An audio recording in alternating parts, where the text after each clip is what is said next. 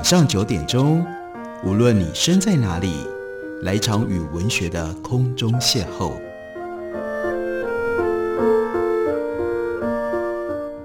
杨照谈书，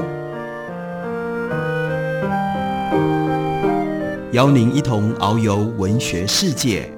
认识古今中外的经典之作。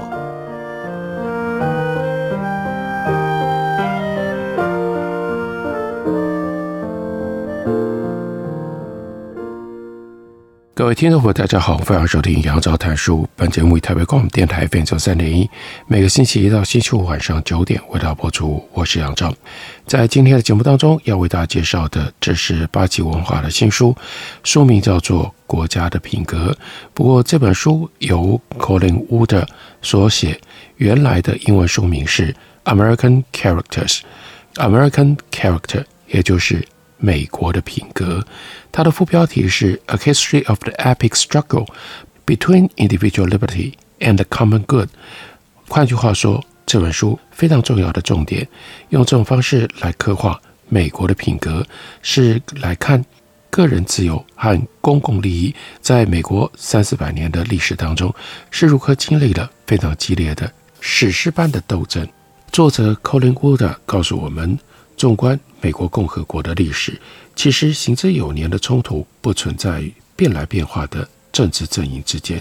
而在于相互竞争的各种自由定义之上。关于自由，在美国有两种泾渭分明的观点，两边都各自有它完整的支持者的光谱。光谱上的一端是极端的革命分子，一头是务实的中间派路线者。将这两种各执一词的观点区分开的是两派人马。面对一个问题的答案，而这个问题就是：当个人自由和公共利益发生冲突的时候，你会和哪一种原则站在一起？稍微偏离中心点，你会先看到个人主义者，他们奉为圭臬的是个人的自由；而在对称的另一边，则会有所谓的社群主义者，他们强调的是群体的自由。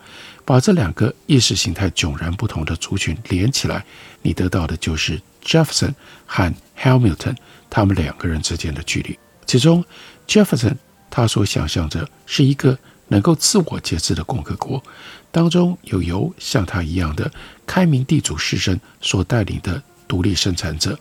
而 Hamilton 他所擘画的这是一个大有为的国家政府，当中有人品高尚和智慧过人的。公职人员一心促进公益，为此，这些公仆会努力打造社会体制和基础建设，而国家本身则强大到足以抵御来自于国内外敌人对宪法的攻击。在一九四五年和一九七九年之间，美国的治权轮流控制在中间路线的阵营手里，至于强硬派则在边上熬着，偶尔会展现一下音量。但总体在政策对话上还是相当边缘。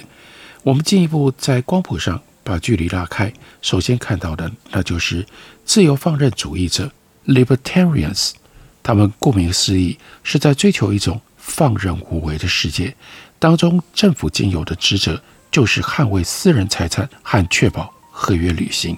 再来，则是另一边所谓的 Social Democrats（ 社会民主主义者）。他们想打造的是一种全面性的社会福利国度，而且可能具备中央集权式的产业规划。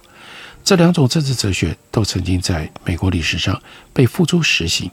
经济上的自由放任主义曾经是美国治国的意识形态，时间落在林肯一八六五年遇刺和十九与二十世纪之交所兴起的进步时代之间。然后在整个一九二零年代。又来了一遍，这种意识形态造成了一个震荡起来非常狂野的经济，一种足以将 Jefferson 式的梦想赶尽杀绝的贫富差距，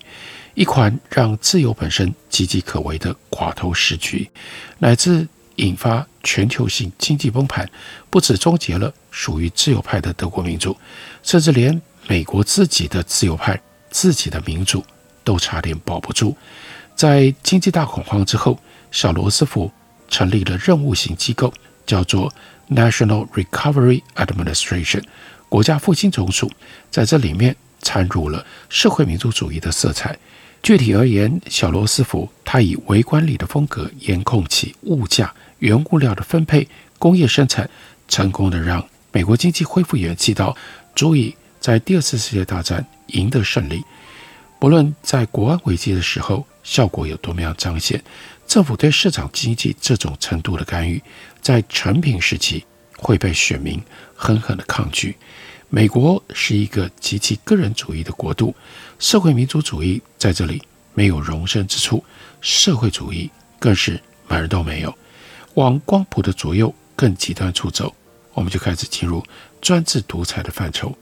其中一边是极端自由放任主义，这群人是无政府资本主义者，是 Ayn Rand 他的追随者。他们的夙愿，那就是政府力量可以衰落，让自由的个体可以在没有任何公共义务的状态底下从事不受拘束的竞争。至于另一边，则是极端的集体主义者，这群人也想确保自由，但他们的手段截然不同。集体主义者会想把所有的财产和权力移交给全知而且慈悲的政府祖国党。这两种极端的理念还没有在美国实验过，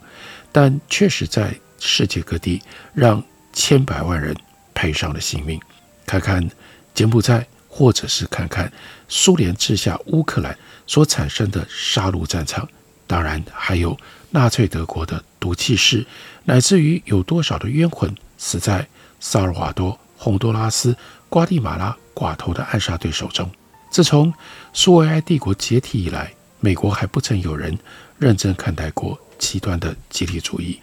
不幸的是，进入二十世纪初，美国政府的最高层开始充斥着极端自由放任主义者，当中包括了好几名总统候选人当中的边缘人，其中有众议院院长兼近期的。副总统提名人，那是二零一二年的 Paul Ryan，外加一名资深的联总会主席，那是一九八七年到二零零六年担任联总会主席的 Greenspan，而在这当中就潜藏着对于美国的个人自由和对美国这场延续了两百五十年，而且影响了全世界的自由民主制度实验非常大而且非常迫切的威胁，所以 Colin Wood。跟我们解释为什么他要写这本书。在这本书当中，他认为美国要维系自由民主体制，就必须要平衡好人类自由的这两种基本的面向：个人的自由和社群的自由。牺牲任何其中的一个，我们就会朝向寡头政治或者是无政府状态前进。集体主义的独裁，或者是集体主义独裁的阴影。就会破镜，你无论如何都没有办法在这两者只取其一，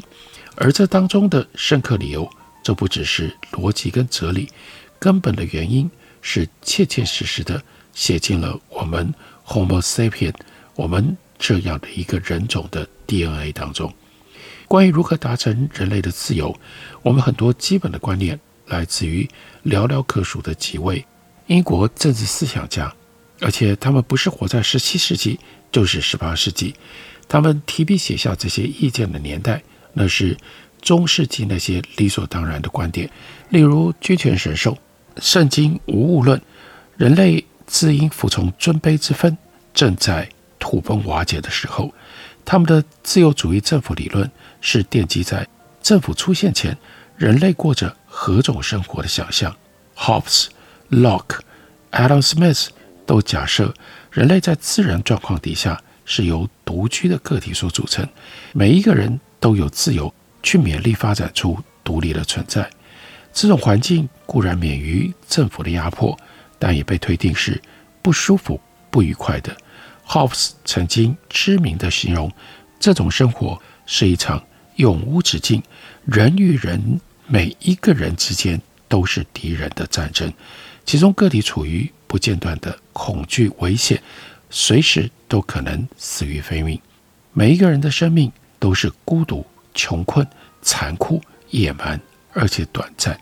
就是为了要在这种无序的世界、高度的不确定性当中寻得一点缓解。所以，这些政治哲学家认为，人类才同意了组成政府。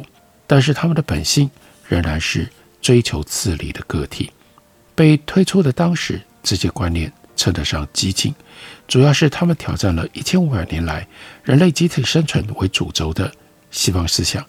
在这类具有集体特色的社会当中，人类并不当自己是一个个体，而是觉得人类共处了一个由天选之君王所率领的巨大社会有机体，自己只是当中的一份子。就在这些以人性还有人性对政府之影响为题相互竞争的理念当中，上演了一场非常激烈的知识知识的战争，而同时间，北美的东岸。正在经历着殖民的进程。美国独立革命就是这第一场自由主义政府原则在现实世界当中的运用，这是美国的开端。而美国的开端，这两种自由的争议，接下来就一直不断贯穿了美国的历史，也创造了美国这个共和国它独特的品格个性。我们休息一会儿，等我回来继续聊。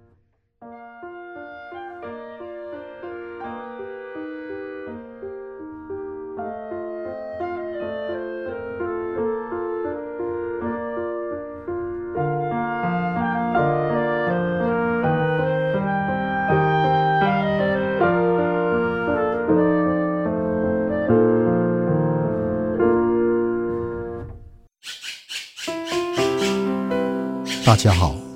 我是刘克襄。亲近自己的城市，找回城市的温暖。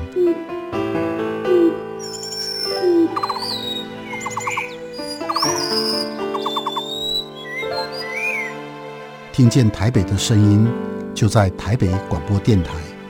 ，FM 九三点一，AM 一一三四。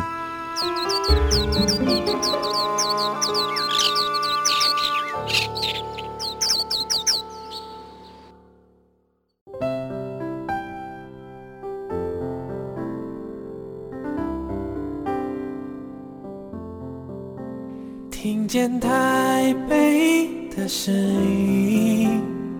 拥有颗热情的心，有爱与梦想的电台，台北广播 FM 九三点一。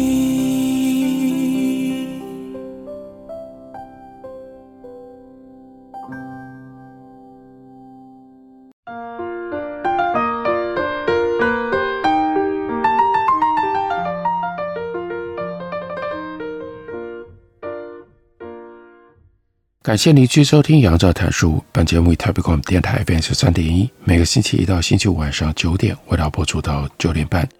今天为大家介绍的这本书，书名是《American Character》，也就是美国的品格。不过，八旗文化所出版的中文译本将书名译作《国家的品格》。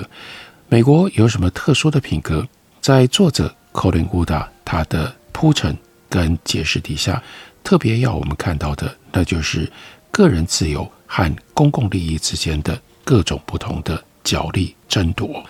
这里面特别提到了古典自由理论，这是非常重要的理论，但是没有办法能够实现对于自由的承诺。为什么会这样呢？理由那就是一场对于自由的斗争，并不是两方面在争，而是三方面，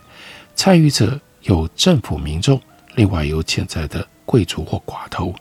自由民主制作为一种不可思议的历史跟文化的成就，之所以能够为广大的个人自由创造出空间，靠的是让这三股势力保持平衡。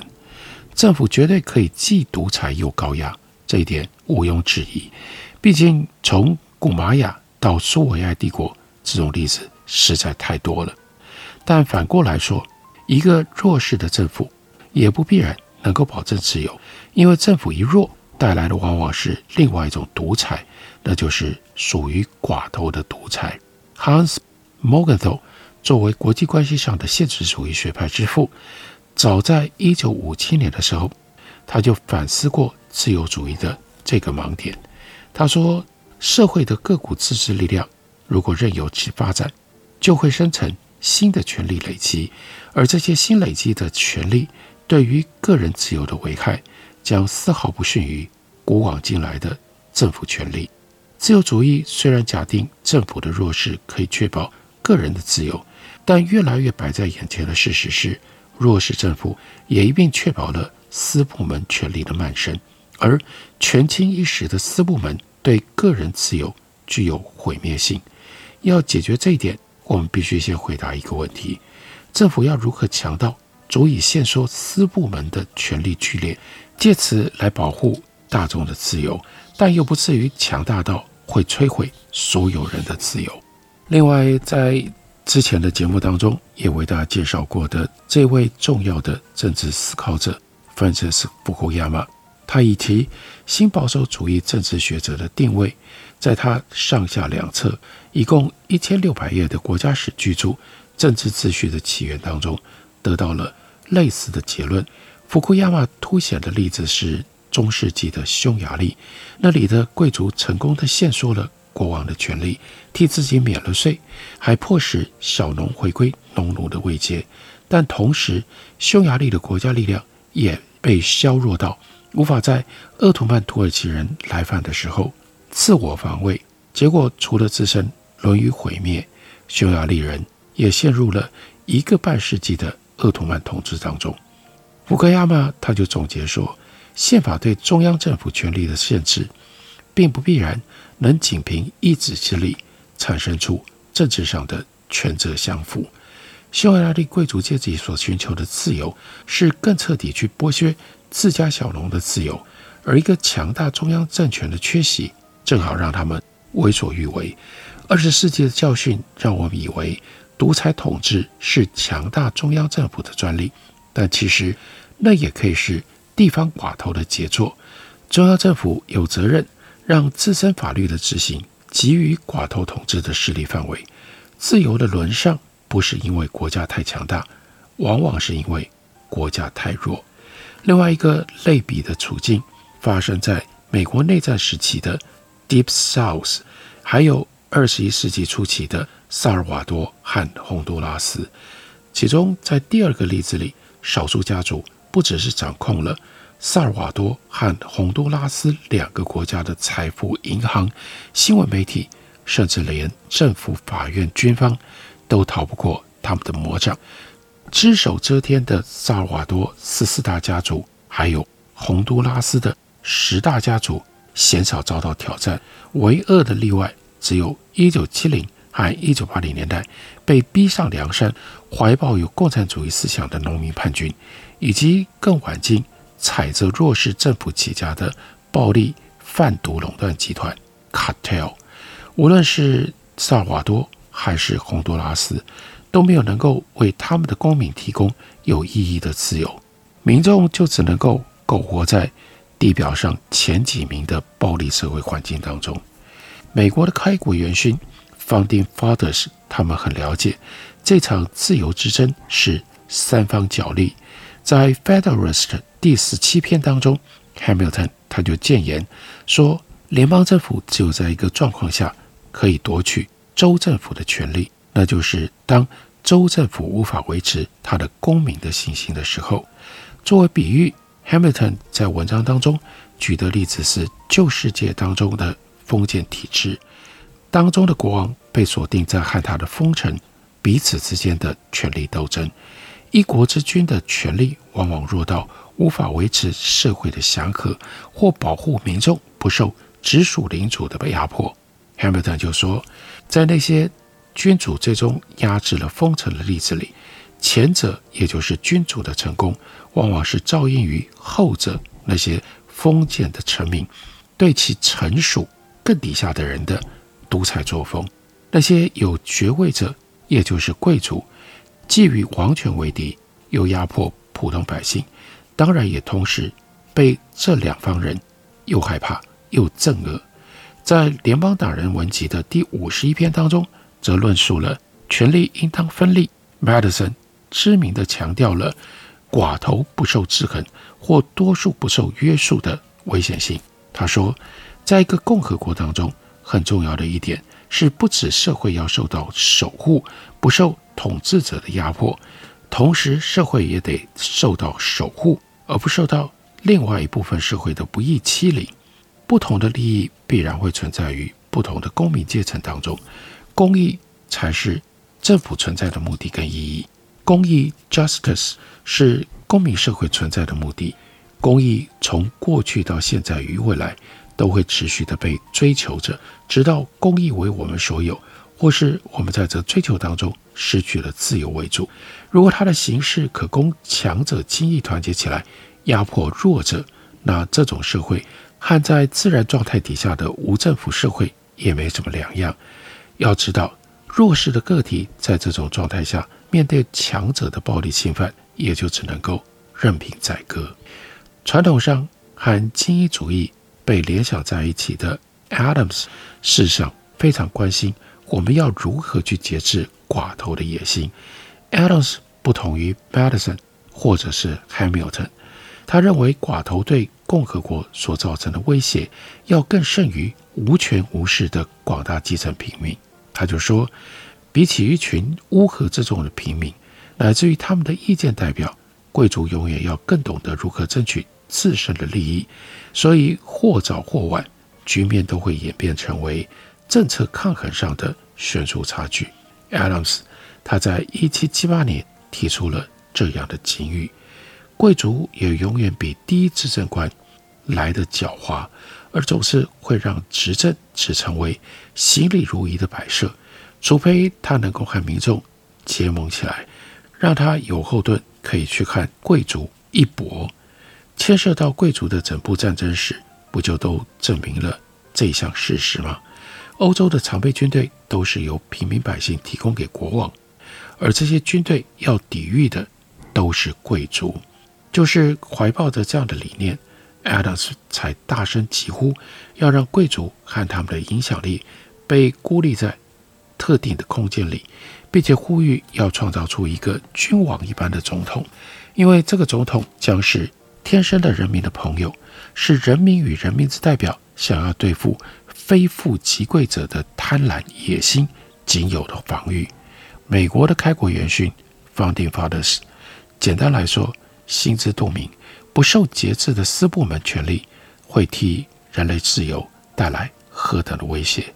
他们也很清楚自己推动的这场空前的实验意义何在。这场实验的目的不在于把所有对于个人欲望的潜在阻碍一举移除。而在于促进人类的幸福跟公益。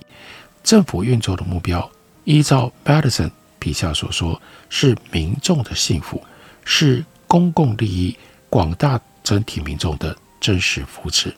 Madison 主张，一七八九年的宪法是确保这个理想无虞的必要之物，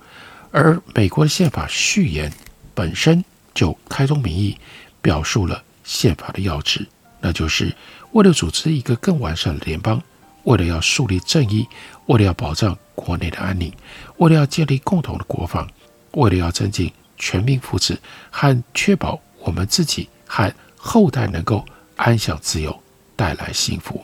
所以换句话说，这是美国的品格非常重要的一点。作为一个国家的任务，要追求公益，并且让这份公益能够世世代代获得分享。和滋养，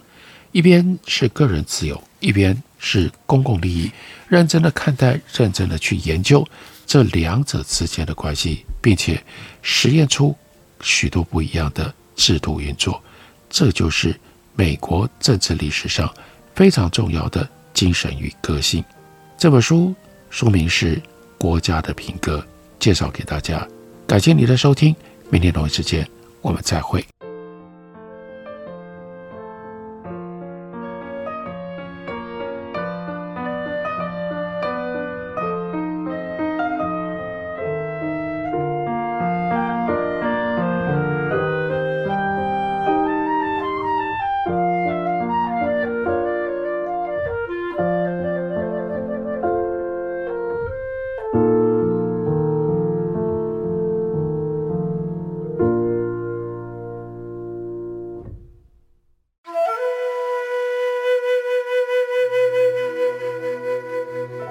哎呦，啊，电台转来转去都不知道听哪一台耶。你可以听 FM 九三点一那一台呀。FM 九三点一。对呀，FM 九三点一台北广播电台，从早到晚二十四小时不间断，内容丰富多元，有新闻、社服、健康、教育、资讯、政策、财经，还有艺文、美食、音乐及观光，甚至跨越族群接轨国际。哇！最重要的是，错过了节目也不用担心，因为网络上会保留六十天，让你随时随地都可以随选收听哦。哇！那我赶快来搜寻九三点一台北广播电台，让你不只听见台北的声音。哦耶！您好，欢迎光临，两位吗？两双塑胶筷子，两个塑胶碗。我要一杯大冰拿。先生，你的饮料好喽。一支吸管，一个塑胶杯，一个塑胶杯膜，一个塑胶袋。每年有八百万公吨的塑胶垃圾进入海洋，影响到生态环境与海底生物的生存。不再使用一次性塑胶用品，减速爱地球，从你我做起。